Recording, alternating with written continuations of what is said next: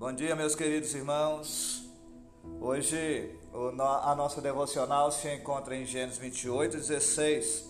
O texto diz assim: Quando Jacó acordou do sono, disse: Sem dúvida, o Senhor está neste lugar, mas eu não sabia. Quero falar hoje sobre a fuga e o encontro. Conta-se a história de um soldado que ele havia sido escolhido para ser mensageiro do exército. A sua missão era crucial para o sucesso da batalha. Mas ele, cansado, dorme e em seu lugar um recruta se apresenta. O detalhe crucial da missão lhe é entregue e só então o general percebe o que tinha acontecido. Agora, aquele recruta deveria enfrentar a sua jornada algo que ele não tinha imaginado. Deveria cruzar as linhas inimigas e levar a estratégia da batalha para as fileiras escondidas.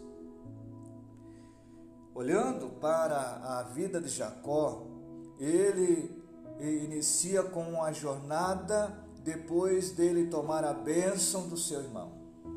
A sua caminhada é marcada pela fuga para evitar o seu assassinato e ao mesmo tempo também deveria encontrar uma esposa que agradasse os seus pais. Mas agora a sua jornada havia dado uma guinada. Não era mais sobre ser o que ele não era, mas assumir o que Deus tinha para a vida dele. A transformação da história de Isaac, embora iniciada nas bênçãos recebidas de Isaac, seu pai, seria sentida ali, quando sozinho, longe da sua terra, longe dos seus familiares, longe dos seus pais, e ali, sozinho e ainda sem esperança, ele encontra Deus. Somente quando Jacó desperta do sono, ele entende que Deus estava ali. Mas o texto diz que ele não sabia.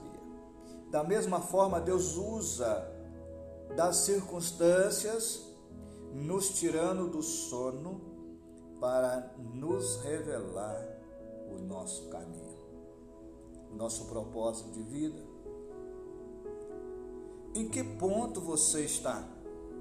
Na fuga ou no encontro com Deus?